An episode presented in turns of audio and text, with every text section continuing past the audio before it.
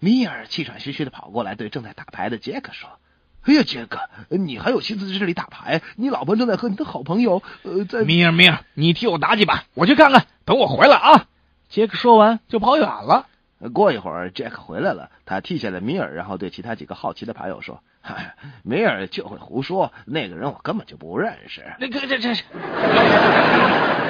老约翰对妻子说：“ 亲爱的。”我考虑在你坟前的石碑上，呃，刻上些什么比较合适呢？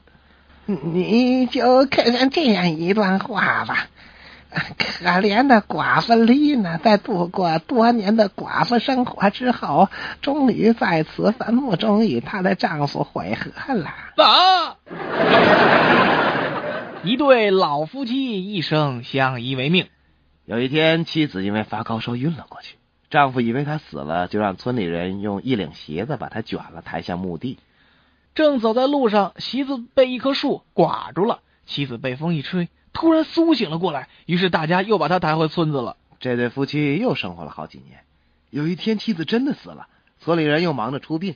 这个时候，死去妻子的丈夫对大家说：“ 这次可别再走那条路了啊！这盼什么呢？这。”